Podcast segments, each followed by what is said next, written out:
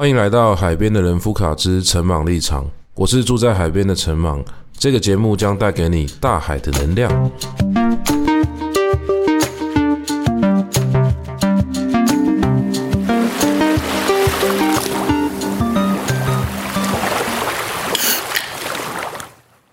最近的生活呢，过得非常的充实。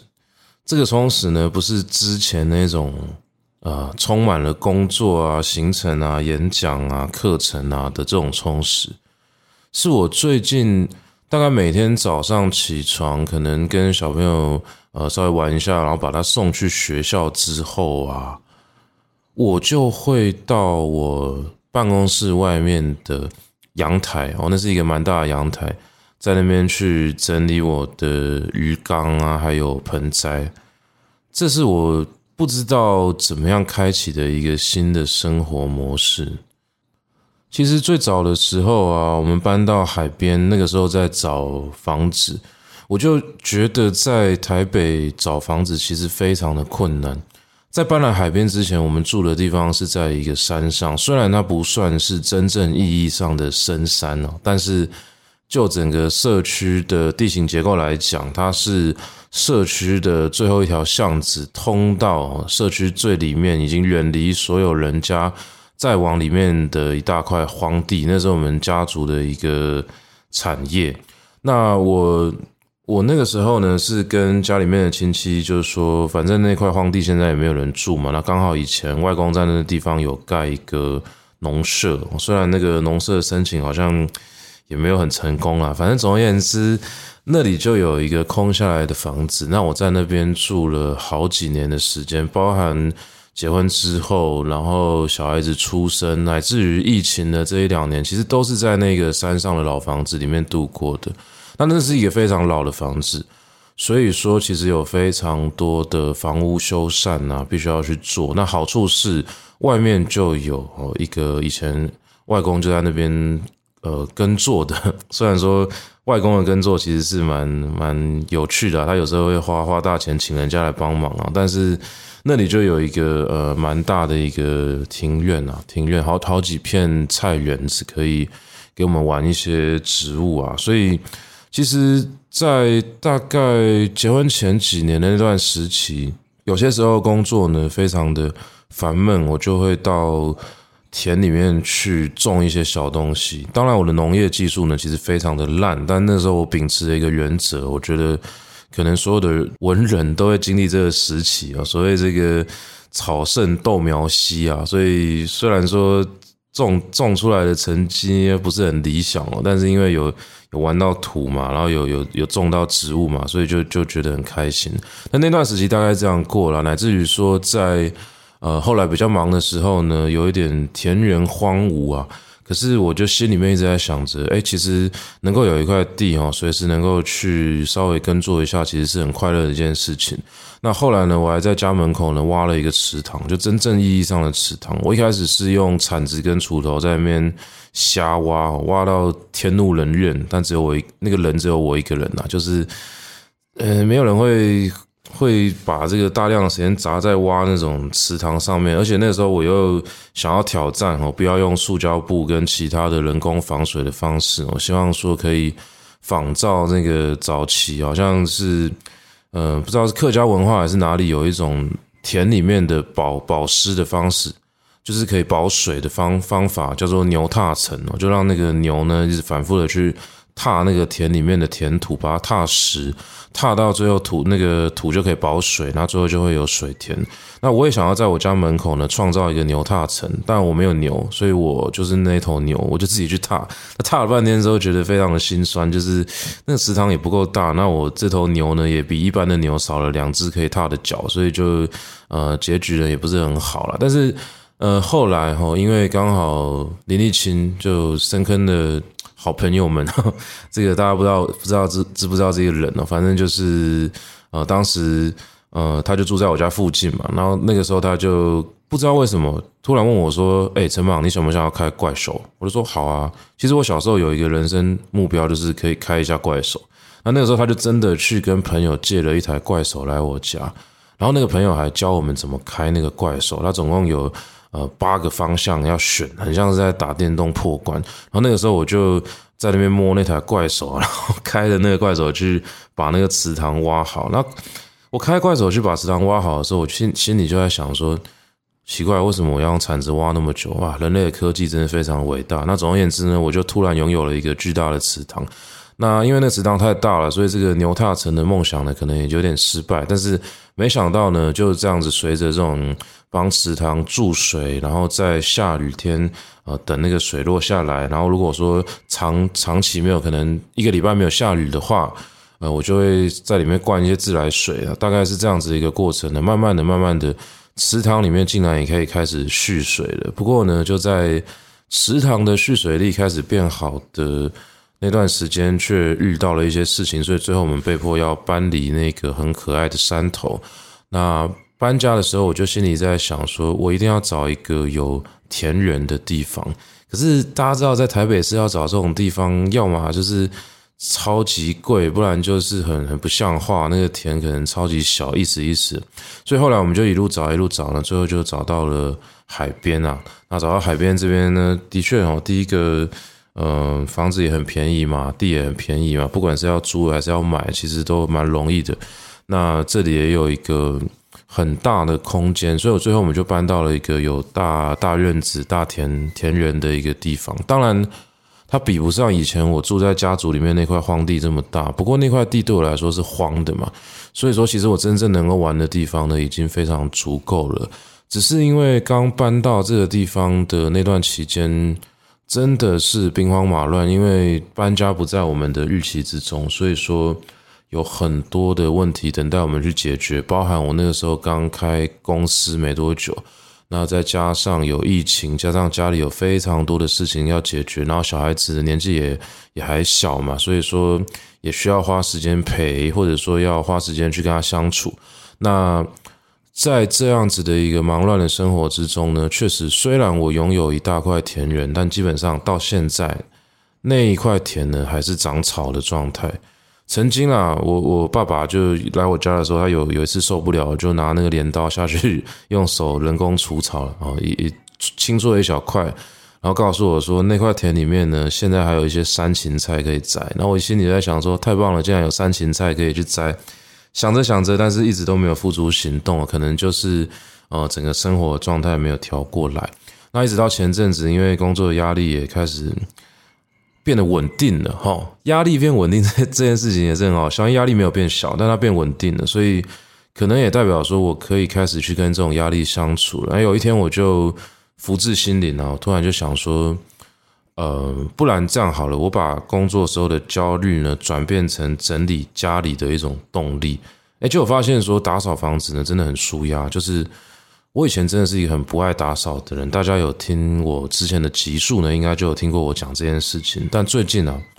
可能因为我真的拥有一个自己的空间了，再也没有任何人可以念我了。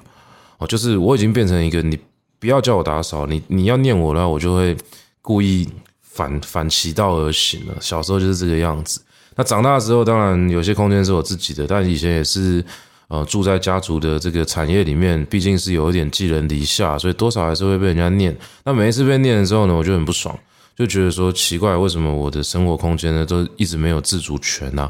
那一直到现在有有自己的空间之后呢，的确，我我的父母来哦，他还是有稍微讲一下说，哎，家里面有点乱还是怎么样？但是我就说，那所以呢，我应该 我应该要付出时间去整理吧。我想要整理的时候，我就会整理啊，包含。我我爸来的时候，他还是很习惯跟我讲说：“哎，你那个电灯没有关。”我就说：“那我想开着，可不可以？” 嘿嘿，突然就好像他没有权利可以干涉我这件事情，就觉得很爽。但是大概爽两个礼拜之后啊，我我就觉得，嗯，我还是关一下灯好了。所以我就我享受了一个可以不用随手关灯的生活，大概享受了，嗯，可能不止两个礼拜啊，大概一两个月的时间。然后那个电费单我也不管它，反正。我就觉得说，大不了付钱嘛，我就要爽一下，因为我从小就是一直被关干涉，就是必须要随手关灯这件事情。结果后来默默的、默默的，我竟然就开始随手关灯了，就很神奇。那打扫这件事情也确实是这样发生，就在没有人管我的时候，我突然就觉得说啊，家里有点乱，还是我来把这个呃工作的焦虑呢转变成一个打扫的力量。那。转变了这件事情之后呢，其实对我来说有一个很重要的影响，这个影响就是，哎，打扫这件事情对我来说是非常困难的。我从小就被定位成一个不会打扫的人，他对我的影响非常非常深，乃至于我长大之后呢，我甚至呢，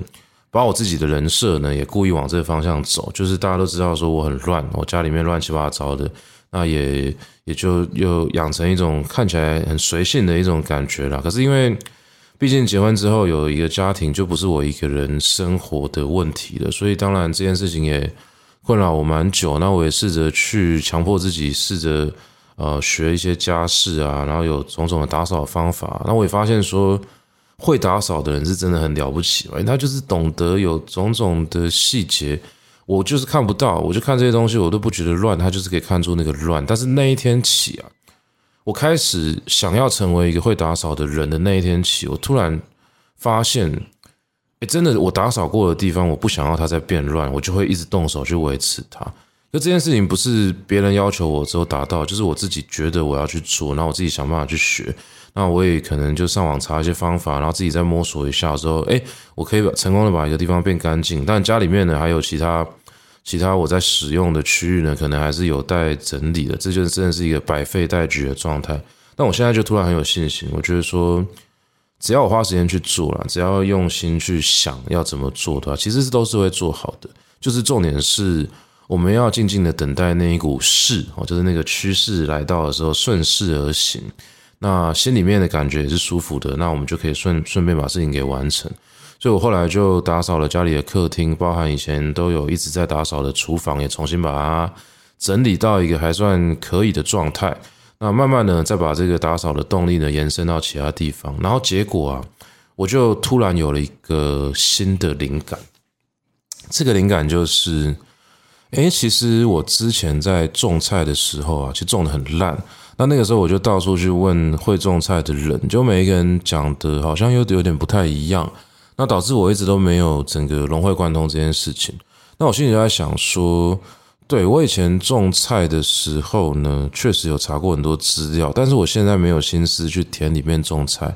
但我家里面有顶楼啊，就是我刚刚前面讲的那个办公室外面的阳台，它其实蛮大的。那里面有都是我们在那边会烤肉啊、聚会的一个一个一个地方啊。其实那那边是可以给我玩盆栽的，只是我以前没有想过我会去玩盆栽。就那个时候我就突然想说，那我来研究一下好了。结果没想到。就这样研究下去之后呢，就我现在顶楼已经被我摆满盆栽了，这是一个很恐怖的坑哦。不过呢，我在入这个坑之前呢，为什么我可以入得这么从容哦？其实还要从另外一件事情讲起。我刚刚说过，这个打扫是其中一个灵感，但是打扫呢，只是让我肯定说我可以轻松的转换自己的身体去。呃，做某一些事情，那些事情是以前我没有动力的，但现在我成功找到那个动力源之后呢，我就可以顺利的把事情给完成。但是呢，养盆栽这件事情呢，好像不是只有努力就可以了，还需要一些背景知识。可是因为本身呢，我是一个文组的学生，再加上其实我大概国高中的时候我就知道，我不知道为什么生物跟化学非常的烂。我心里在想说，其实。生物化学很烂这件事情哦，也可能多少对我造成了某一部分的影响了。就这很神秘哦。自然科其实有一些科目我是表现得还不错的，比如说物理或者是地球科学，可能我我觉得比较有趣。但生物跟化学呢，虽然他在讲的依然是这个世界的东西，但是不知道为什么它却离我很远。所以以前呢，我甚至我我记得我人生中最后一次化学课应该是高一吧，因为后来就分组了嘛。那高一的化学课啊，那个化学老师就是在台上讲的东西，我完全听不懂。他就叫我们把这什么周期表全部都背起来，但是我完全不知道为什么要做这件事情。里面讲的所有的这种原理啊，什么解离啊，这些有的没的，我我听都听不懂，我也不知道到底要干嘛，我也不知道为什么我要知道说一个细胞里面有这么多的结构。那就在这个过程之中，我慢慢的就放弃了这一块。那反正因为我本来也觉得我就是一类组的嘛，我就是文组的。我可能一辈子都不会再碰到这些东西了，就把它放掉。那可能这件事情也真的影响到后来我，嗯，在学习这些新的东西的时候呢，这边好像就是有一直有一个盲区啊，一直没有学会它。那比如说我后来跟跟 Sandra 结婚之后，其实 Sandra 她就是一个三类组的嘛，三类组毕业的，所以基本上三类组所有相关的讯息，我我下意识的都会想要先问他。我即便他可能以前没有学过，但我就觉得说，呃，反正你吸收这些东西应该是比我快的。然后包包含这个生物上面的啊，医学上面的啊，种种的问题，我就不会主动的想要查资料去去去把它变成自己的能力啦。那直到呢，呃，今年的时候呢，突然发生一个很离奇的事情。我说很离奇，不是那件事情很夸张，是这件事情的发展很夸张。我们在整理家里的时候呢，找到了一个鱼缸。其实它是不是鱼缸呢，也不是重点的。反正它就长得很像鱼缸的样子，它就是一个玻璃的圆球。那那个时候啊，我就在想说，这个玻璃的圆球呢，被我们捡到呢，也是一个缘分啊。那把它放在家里的哪里呢？好像。呃，也不是不行，就找一个明亮的地方呢，把它当做一个摆设也不错。可是玻璃的圆球有点单调嘛，里面总是要 加一点东西。那我看过有人是在里面丢一些零钱，不过那个好像就就把它变成一个许愿池，也蛮蛮神秘的。那呃，我就在想说，那我在里面养一些鱼好了。我就跟 Sandra 说，哎，不如我们去去水族馆看一下有没有鱼可以直接放进去。其实我现在回想起来，那时候讲这话真的蛮白痴的，就是我们。嗯，两个人完全都没有养鱼的技能，然后突然就想要在那个鱼缸里面放一些鱼啊。那其实啊，我在说要呃要在那个鱼缸里面放鱼的时候，我就突然想到，其实我小时候很喜欢养鱼，但我小时候养那鱼啊，是在那种塑胶的手提箱里面。可能我记得好像小学的自然课，不知道是不是有要求，但我猜。我猜应该不是要求全班都要养，那可能是鼓励小孩子去水族馆养。那那个时候也有一些成套的教材，比如说什么我刚刚讲那个塑胶的水族箱啊、打气机啊之类的这些东西。那所以我对养鱼的这个知识呢，大概就是小时候的印象。我就记得说水，然后必须要打气，其他就没了。然后水里面好像可以丢一些水草嘛，那我可能也只认得什么水蕴草啊、水芙蓉啊这些东西。然后那个时候啊，我就在想说，哎。我小时候好像真的有想要养过鱼，但是这些关于养鱼的知识跟印象呢，其实非常的模糊。唯一印象比较深的就是我养过孔雀鱼，让我记得孔雀鱼的那个，呃，不是，就是可能生命周期也比较短。后来查资料发现是这样子，但我小时候不知道，就养到一半也不知道是我们忘记换水还是怎么样，的孔雀鱼就死掉了。死掉之后呢，我就觉得很恐慌，因为我我没有碰过一个生物，就是从活到死的那个过程。那那个时候我就一直问我妈怎么办，然后我妈就说：“你去把那个鱼捞出来。”我说：“我不敢捞，不敢捞。”然后我妈，我妈后来就是用手去把那个孔雀鱼捞出来，说：“这有什么好不敢的？你就是用手去捞就好了。”然后突然她就转念想，觉得说：“啊，不对，小孩子可能也怕，所以她就说：‘啊，妈妈跟你说啦，其实哦，我刚嫁到你们家里面的时候啊，那个时候我也不敢碰那个鱼啊，就是那个时候阿嬷还叫我去。”我下厨要要切那个鱼肉，吓得半死。但是多练习几次就敢了嘛。但我心里就在想说，哎，我真的不是要吃那个鱼，我就是觉得它死在我鱼缸里面很恐怖。你要不要就把它捞起来，用什么工具都可以。但反正这件事情就就可能我之前之前的那个讲到我妈的部分有稍微提过这件事啊，反正很有趣。但是我对于养鱼这件事情哦，印象比较深刻的地方，其他我都忘记了。嗯，比较有趣的是我，我我记得那个时候有一种塑胶的彩色石头，其实我个人很喜欢。那我反而更喜欢的是它不在鱼缸里面，我可以把它用手这个捞起来，然后就就可能拿去，好像当做某一种宝石吧，很像是小时候看那个白雪公主，里面有那种小矮人在那边挖那个矿，其实那个矿坑是非常不真实，就是那些那些宝石挖出来的时候就非常闪亮。我小时候就是幻想说，我也可以在家里面挖到这种宝石，所以那个那个塑胶的水族石头，可能就是我小时候的某一个梦想。那那时候去水族馆的时候，我就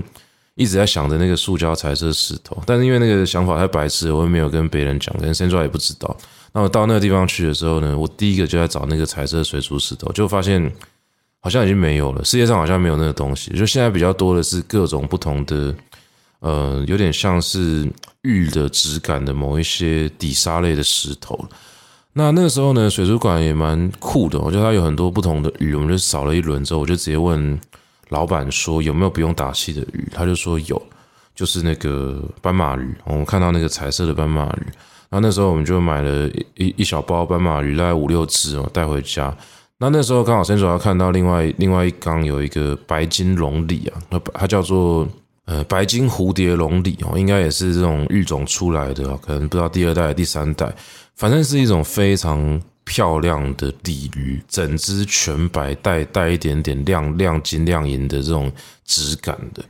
那那个尾巴呢，非常非常的漂亮，它很长，拖在后面。那因为那时候我们看到白金蝴蝶龙鲤的时候，就觉得很开心了，就就想说，那我们来试着养这个。可是这个好像就要打气，所以我们就也在水族馆买了一整套的水族设备，然后就包含这个呃一个过滤系统。那后来我就问这个老板说，那是不是要打气？他说，如果鱼鱼的数量如果没有那么多的话，好像还还暂时不用。那其实我那时候也不太懂，我就买了整套的这个小鱼缸啊、灯啊、过滤系统啊回家。那回家之后啊，我才开始慢慢的去研究要怎么样养这个鱼啊。那后来才发现说，其实一开始的时候有一些动作都做错了。我就包含说养鱼啊，应该要先把水给养好。只是我可能就很急躁，一回家就直接把过滤水就倒进去，然后就看那个鱼在里面游，就很开心。那其实呢，可能是人很开心，那鱼不一定很开心。那这个过程之中啊，当然也经历过一些鱼缸里面的比较混乱的状态嘛，包含说那个藻类横生啊，或者是说整个水绿掉啊、黄掉啊、白掉啊，就这种种种的恐怖的。呃，现象，那中间呢也折损了一些小鱼哦。其实是因为我某些判断啊，有一点太急躁了，就那时候要加底沙的时候没有没有洗干净，所以导致那个鱼跳缸，我没有发现。那这个这个过程之中呢，其实哦，小鱼死掉我也蛮难过，就是难过了好几天，就觉得说我真的是一个愚蠢的人类，就这样子没有没有照顾好它。那后来我就在想说啊，确实也应该要化悲愤为力量，所以就真的有认真的查一下资料。不过啊。查资料，稍微搞清楚这些事情之后，其实那个开关都一直没有真正被启动哦。直到我有一个疯狂的朋友，他看到我在养这种龙鲤的时候，他就说：“我们家有一条龙鱼啊，你要不要养？”我心里想说：“龙鱼那一条不是十几二十万吗？那我现在这个这个小小缸的养在这边，我就已经搞得人仰马翻了。”你你竟然叫我养你们家的龙鱼，怎么可能？但是因为我想说，他也也是随便讲讲的，毕竟这件事情太太太离谱了，所以我就我就跟他讲说养啊，有什么不养？我就开一缸就可以养了。结果没想到他是认真的。那我这个人也是这样子哦，别人如别人如果是认真的话，我我就想说好，那就可以来试试看。所以后来我就。真的上网去找二手鱼缸啊，找了半天啊，然后把家里的设备全部都那个空间啊整理了一轮，最后我就在三楼的阳台外面呢架了一个架子，然后我真的上网找到了一个四尺就一百二十公分的一个鱼缸，二手的，那我就我就直接跟那个人买了，买完之后呢，鱼缸回到家里面就空着就摆着，我心里在想说，好，鱼缸回来了，我一定要开始认真的查资料去研究。到底要怎么样养这个龙鱼？就在这个过程之中，我查资料的时候发现一件事情，很多人都讲说，家里最好不要摆空的鱼缸，因为呢，我以前也不是真的很相信这种事情，但是那一段时间确实工作压力真的很大。那大 大家知道，人在压力大的时候就，就比较容易宁可信其有。你要想说。天呐，我的这个公司的盈利状况会不会就受到这个空鱼缸的影响啊？会不会很很很有问题？所以我就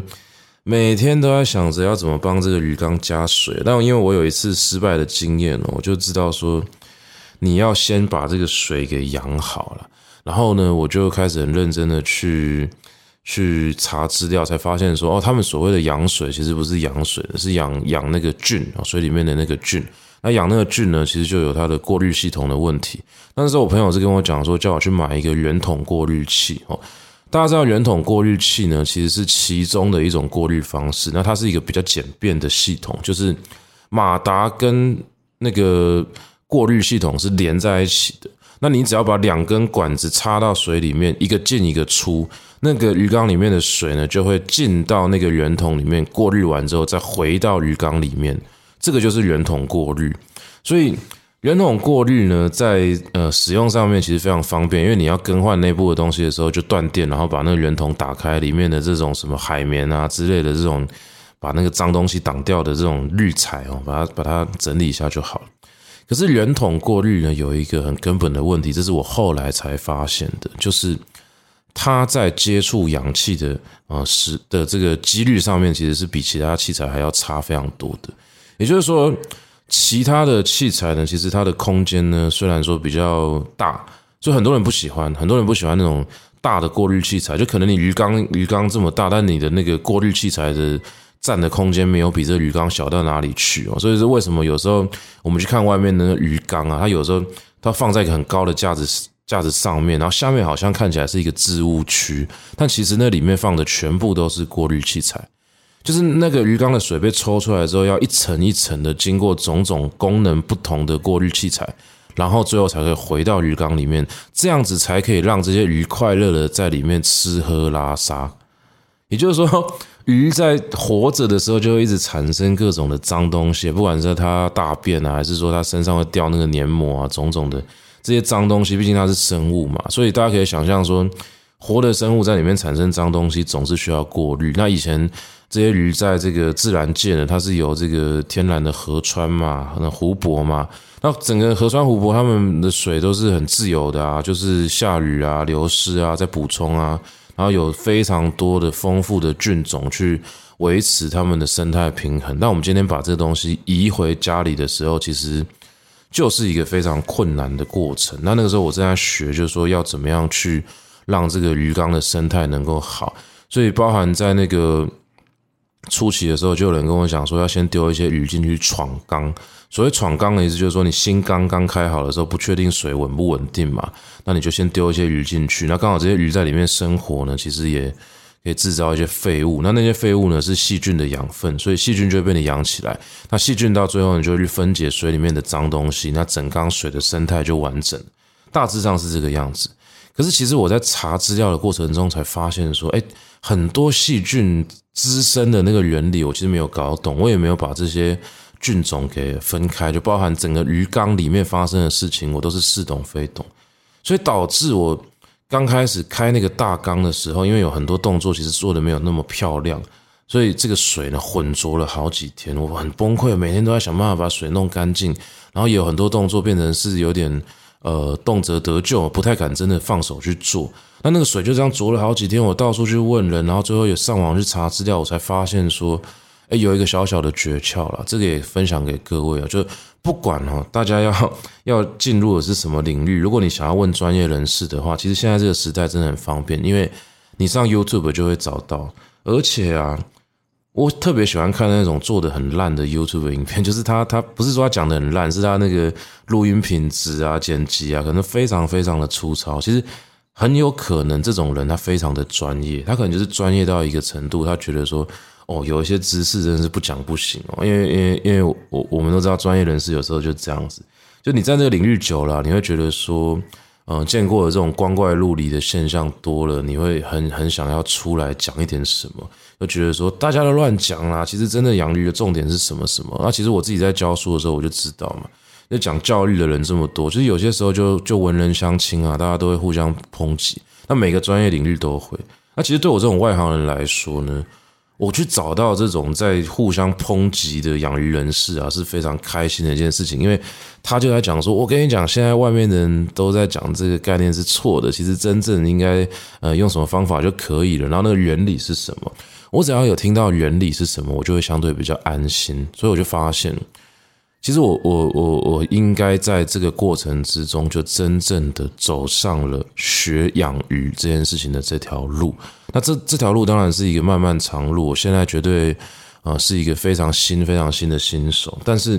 我觉得有个非常重要的重点，就是所有的事情必须要融会贯通，不能一知半解。我在初期的时候，就是一直用一知半解的方式去解决我鱼缸所碰到的问题，但这种。只知其一不知其二的做法，往往会出事。因为实际上我们在操作的时候，有非常多的变因可能会发生。也就是说，这些变因导致了这个结果的不同。那我上网去查呢，他可能只针对其中的某几个变因去讲他的那个看法是什么。所以，比如说我说哦，水很浊，那有人就会认为说，那是因为你的。呃，那个生态系统还没有建立起来，那有人就会建议你说要大量的换水，那有人会建议你说完全不要换水，那有人会跟你讲说等个几天就没事了，那有人会跟你讲说你现在不动的话马上就会出事，所以这就很有趣，因为每一个人判断都有他自己的理由，但是那个理由他不一定会告诉你，所以当你不知道那个判断的理由是什么的时候，你就会得到一个非常乱的结果。那导致呢，要进入这个领域的这个外行人呢，变得非常的困难。那这个时候就会有很多专业人士，他觉得呃忧心忡忡啊，他看不下去啊，不 不能接受说这种众说纷纭呢，去阻挡很多这种门外汉他走不进来，所以他就想要出来讲。那这个讲的过程之中，有些时候他也会忍不住说啊，这个太复杂了，我不要告诉你，我跟跟你讲结论。那其实重点就是，如果只讲结论呐，没有花时间好好的讲，你永远没有办法把人家领进门。所以我那时候就真的很认真去找那种就是相对他高危的，就是比较废话比较多的。哎，其实那种最好，因为他会跟你讲这个为什么那个为什么，我才知道说哦，细菌不是只有一种啊，你有分啊。那大大的分类就好几种，小的有好几种。那他们分别会在鱼缸的不同环境里面呢，找到他自己技术的一个地方。所以这个时候你要做什么动作，做什么动作，然后你会测试各种不同的滤材，然后去研究一下你家的环境啊、光照啊、温度啊种种的。哦，这这这个条件判断之后，我就也开始哦，发现说，哎，其实呢。在我朋友家可以成功的经验，不代表在我家一定可以成功，因为环境一定有什么我没有想到的变因。这个有点像是那个黑格尔在讲历史没有办法完全复制。哦，比较通俗的版本应该是，呃，什么？呃，人类从历史中学到最大的教训就是人类无法汲取任何教训嘛。那其实这句话真正的意思应该是说，历史没有办法复制啊。那其实对我来说，不能复制的意思就是你永远考虑不完哦，所有的差异。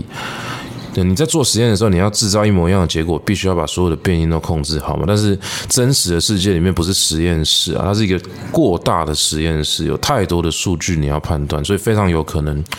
你要大量的经验，然后再加上有系统的去整理。但在这个过程之中，我觉得，哎，其实我就是每天被那个鱼缸搞到头很痛，一直想办法去查资料，然后的确这是很有压力的一件事情。可是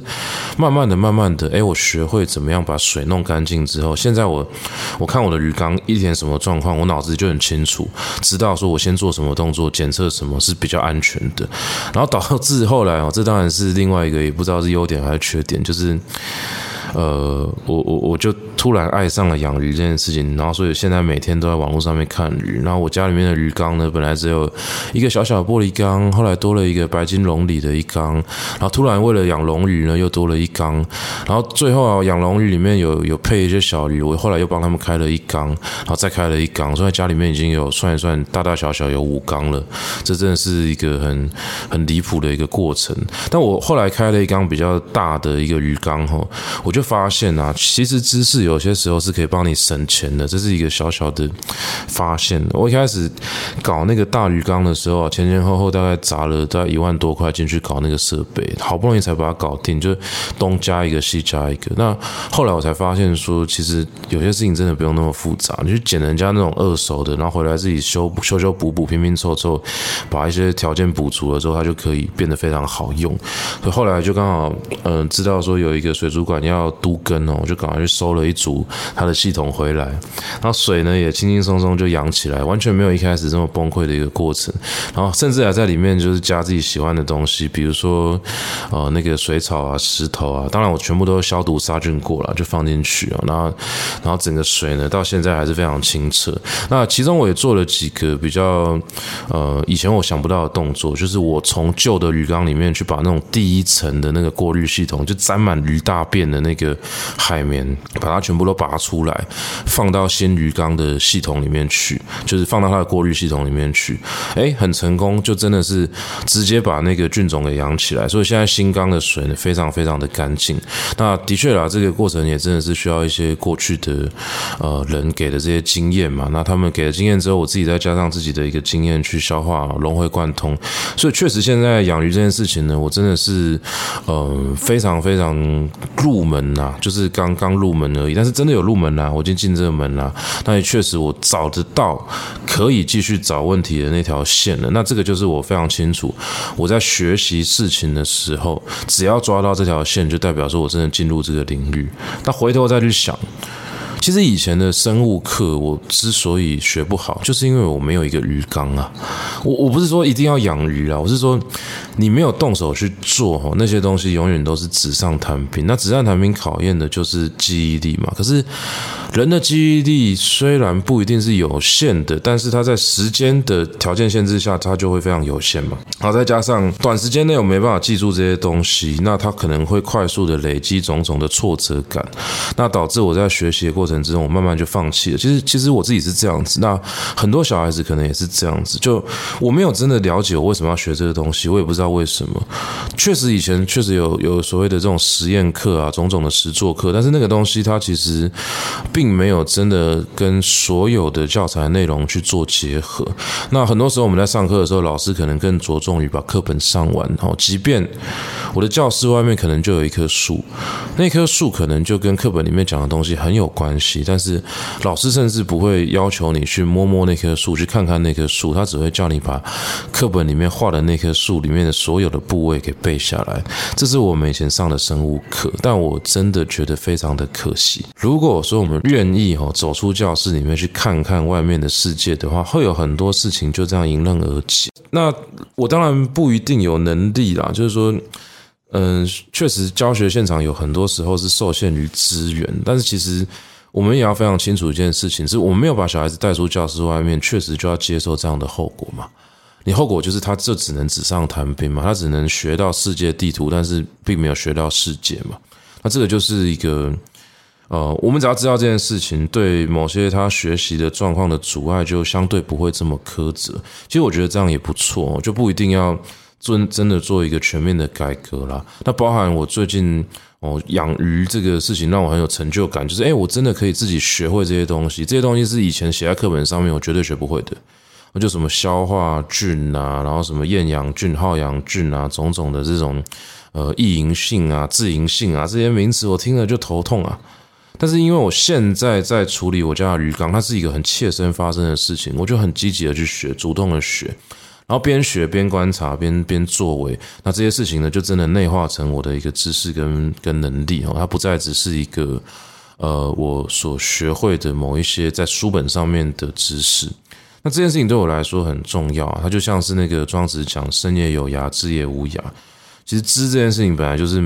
没有办法透过呃生命去去追求殆尽的啦。应该说，真正属于生命的东西，一定是跟你的身体、跟你身体力行、跟你的生活跟实践有关系的。那包含养鱼这件事情，让我充满自信。那我就开始去研究说，诶，那我是不是也可以变成一个，就是呃绿手指哈，就是这个呃植植栽啊，植物达人啊。当然，这件事情是我曾经有过梦想，我是一个超会种菜的人，可能是因为也受到我父亲的影响啊，父亲就。他年轻时候的梦想就是种菜嘛，可是因为我父亲的父亲就我阿公哦，他就不让他去读这个园艺系还是农艺系，所以后来我父亲就去读了这个核核工程，也就是后后来这个造船系，呃，现在现在不知道叫什么，反正就是就是某某一个海洋工程的一个一个学学科啦。那我父亲呢，后来呢就有点遗憾吧，所以他到到到比较嗯。呃有有余裕的时候呢，他就很主动的去田里面的耕作，然后去种菜。然后他自己在我老家的顶楼的花园哦，也也雇了一个非常漂亮的一个盆栽区。那我小时候一直觉得说，爸爸是一个很会种菜的人啊，可是我就好像一直没有遗传到这个技能。直到最近，我突然觉得说，其实不过就是找一个舒服的方式让自己去学嘛。那确实是我父亲，他的确不是一个好老师啊，我我相信不是，因为他自己也很努力告诉我说，他就是。这辈子绝对不会去当老师，他会误人子弟。那确实啊，因为他那种他那种教育方式是他做给你看，但他不会教，他也不会鼓励你，他真的完全不会不会鼓励，就是一个非常传统的台湾台湾的家庭里面的这种爸爸的角色，不会聊天，不会讲话，没有一句好听话。所以就是这个情况下，我相信他不是一个好的老师，但是他确实有在我身上播下一些种子。小时候他做给我看，那我一直觉得说。我有一天可能会变成那个样子，只是不知道那一天是哪一天。那直到最近，养鱼好像有一点心得了。诶，那植物呢？这个时候我就开始上网去查，就发现呢，鱼跟植物呢有一个非常大的差别。说听起来它应该是一个很类似的东西哦，比如说都是一门学问，都可以无限前进，都跟生物有关，而且都非常花钱。我本来以为养鱼比较花钱，我才转战植物圈，就没想到我完全大错特错。只要有人的地方就有消费，有消费的地方就可以花钱。啊，那这个其次啊，这个有机会我们再聊。那反正养鱼跟养植物，我认为有一个最大的差别呢，很有可能是门槛的差别。就是一般可以养植物的人，他未必家里面有条件可以养鱼，因为养鱼要考虑的除了空间啊，还有有些人可能会觉得说水电会不会很浪费。那家里面如果有养这个小猫的话呢，可能也没办法养鱼啦，种种的考量啦。所以养鱼因为相对的人口比较低，所以我在猜。可能也是它的资料呢比较乱，比较难取得哦的一个原因。但是呢，养植物就不一样，光是书啊就可以找到一大堆，然后网络上面的资料呢也是乱七八糟的，眼花缭乱。这个时候我就疯狂的上网去找 YouTube 啊，听 Podcast 啊，就是有太多我可以学的东西，我就非常开心。那学到呃一个阶段之后呢，我就赶快呢去把之前哦被我错误对待的一些植物，因为其实。呃，过程之中也会有一些朋友送我植物啊，不管是送雨点糖啊，还是说，呃，我家里面哦，之前的屋主有留非常多的植物在庭院里面，我一开始都不认得，那后来我就慢慢的学这些植物之后呢，现在最近也有一些心得。啊，包含我自己很喜欢一个过程哦，就是帮那个盆栽去调配它的介质，所谓的介质就是土啦，这边讲介质好像很专业，但是因为介质不一定是土壤嘛，就是它可能是。任何可以让它根扒在上面吸养分的东西，你都可以称它为介质啊。那光是那些介质里面就有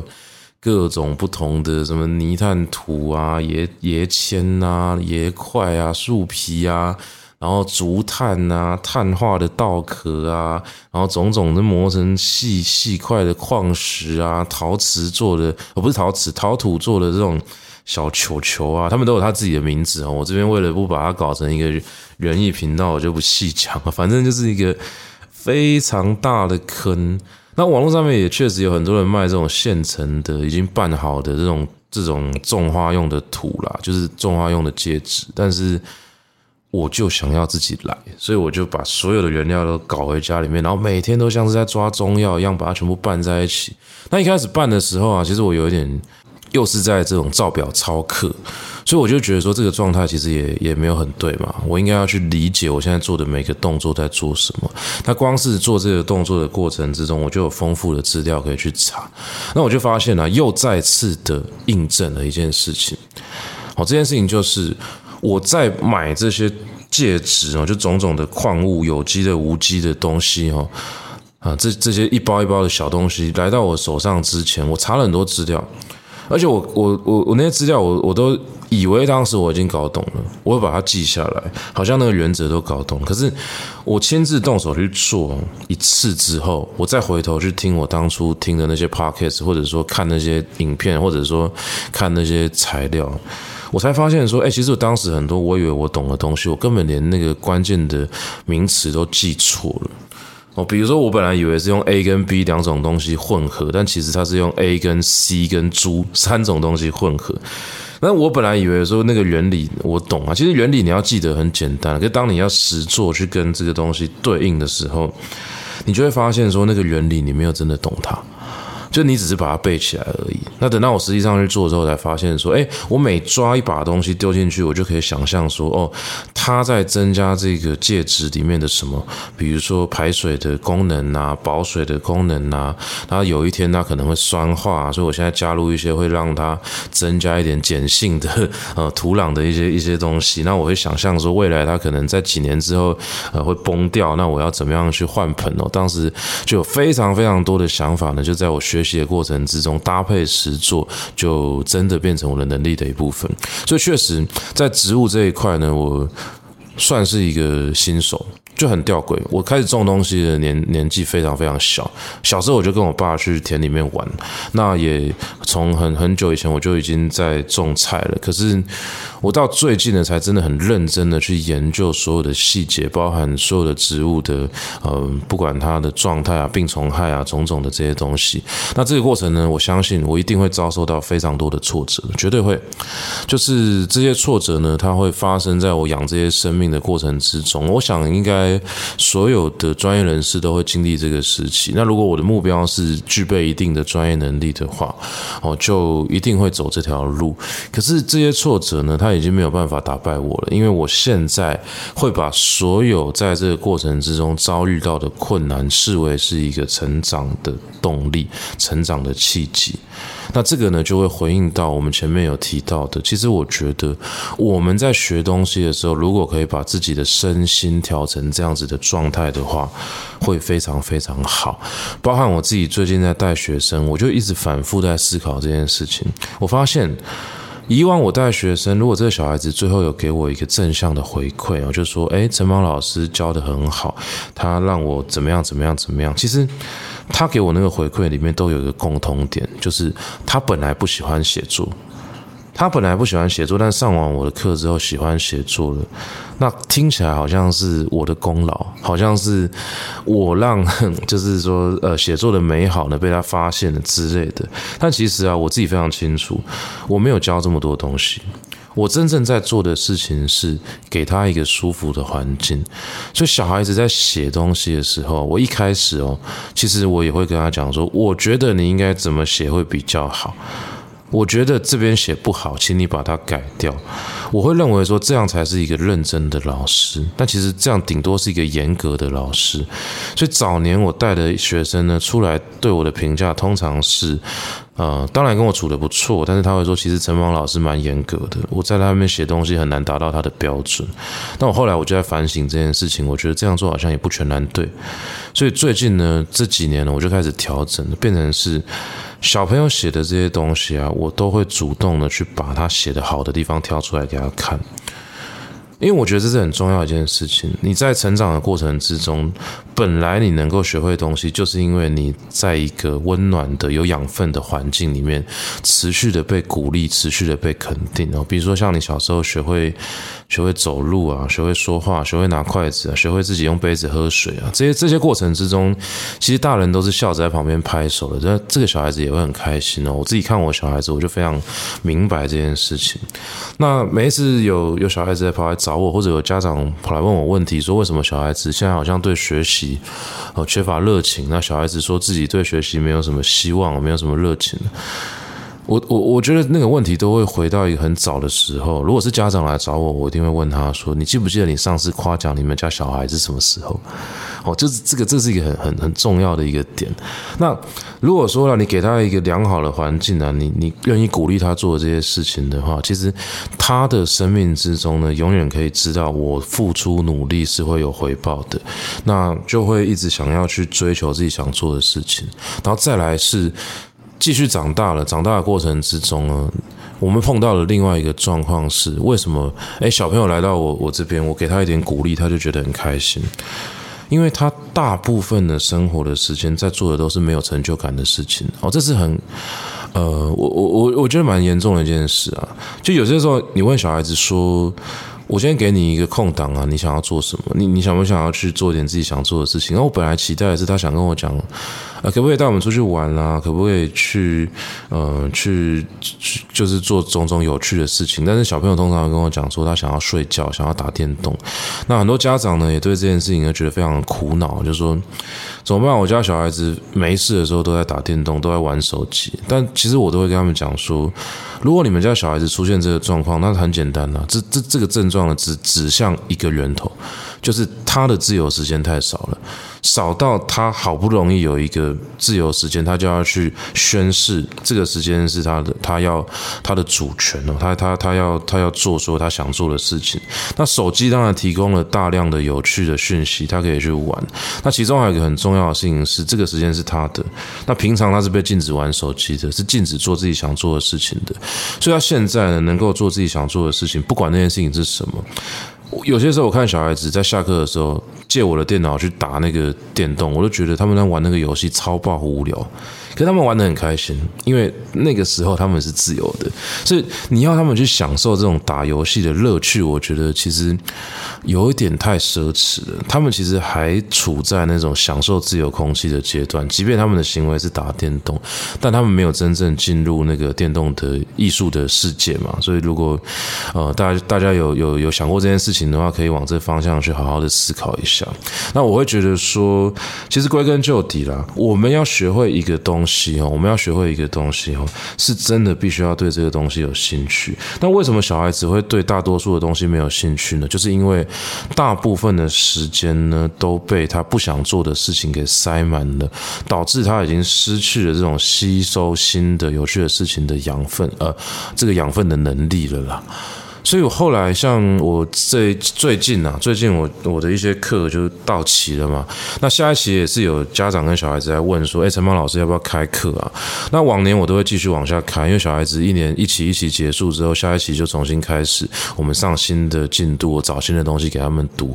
但今年我就很焦虑，我就跟他们说：“我我想要休息一下。一方面是我觉得我生活有点乱了，因为呃可能刚搬家，然后小朋友的成长过程，包含说呃外界其实有非常。”很多复杂的讯息啊，比如说什么 ChatGPT 啊之类的这种东西出现，那我自己还要带公司，而且最根本的问题是，我觉得我现在的课程没有办法去回应这个时代的焦虑，所以我跟家长跟小孩子说，我要沉淀两个月左右的时间，但是。我突然想到一件事，就是这两个月时间我是要备课的，可是我每次备课我都跟专家学者一起备嘛。那我这一次我不想要，我想跟小孩子一起备，所以我就跟所有学生说，那不然这两个月我们放假了，但我想请你们来帮我一个忙哦。这个忙就是我要讨论新的课程，我要讨论新的课程。那你们来告诉我你们想做什么？因为我们以前都是大人在讨论要给你们什么，不断的猜说现在小孩子要什么。那我觉得。为什么要猜呢？为什么不直接问你们呢？虽然有些时候你们不一定马上讲得出来，但是我不是很会引导大家思考嘛，所以我们把这个新的课程当做是一个讨论的主题啦，也许就会有一些不一样的火花。那这时候我们就呃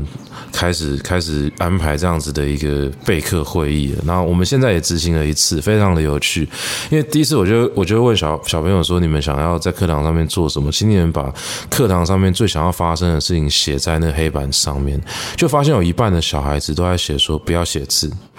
不要干嘛，不要干嘛，就不要叫我做什么。但我就跟他们讲说，你不希望我对你做什么，你只要口头跟我讲就好了，因为我没有资格勉强你做你不想做的事情。所以这件事情不应该是你的愿望，好，你的愿望应该要更漂亮一点，你去许愿你想要在课堂上面做什么。然后果然。他们就开始天马行空的许愿，就会发现说，他们许的愿望其实大部分也不是很困难的愿望啊。就是走出教室去外面走一走啊，然后去，呃，比如说像我推荐他们去参访故宫，他们也也答应啊。那像下周我们要做一个实验，就是我要带他们去菜市场买菜，我想看看状况会有多混乱。反正这个课程我也还没开始嘛，现在备课会议我也没收钱哦，我就是带他们出去玩，然后去买菜啊，买菜买完之后，我们就要回到回到雨点堂来煮菜啊。那我们试试看，想办法上网查资料，你要用有限的预算去规划出几道。道菜，那这几道菜呢，能够哈啊变成你的料理。然后接下来呢，你要吃它，吃它的时候，请你口头告诉我这个东西好吃还是不好吃。那我就问小孩子说，这个过程之中，你认为有没有训练到阅读理解的能力？因为我们这是一个国文课啊，是一个阅读理解课。小朋友一开始就会觉得说有一点不相干，但是其实仔细想一下，阅读理解的目标是什么？阅读理解的目标不就是为了让我们学习更多的东西，找到更多的我们不会的东西吗？所以为什么我会要求一个小孩子要阅读能力？不是为了考试啊，考试为什么要考这个？考试要考这个是因为我们相信阅读理解是一件重要的事情嘛。可是，怎么样才能够真正提升阅读理解的能力呢？我觉得问题很简单，你去问你自己真正想做的事情是什么。只要你开了那个开关，进了那扇门，就会有一个力量推着你一直往前进。这个时候过程之中确实会有挫折，但所有的挫折哦，都会成为一个很重要的动力啊。哦，挫折这件事情呢，它不应该是我们学习时候的阻力。可是我们在过。过往的学习过程之中呢，其实常常因为挫折呢，呃，而觉得我对这个东西失去目标跟热情。但为什么会这样子？就是因为我现在在做的这件事情是被强迫的，我没有真的理解我为什么要做这件事情，我也不知道我做了对我什么好处。那我在一个被强迫的状态之下，这些东西都不属于我的成就感。那我最后的成就感可能只建立于去干掉一个坐在我隔壁的同学这样的事情上面。我我喜欢数学，我数学。学很好。不代表我真的热爱数学这个东西，我可能只是喜欢在数学考试的时候考一百分电别人的这种感觉，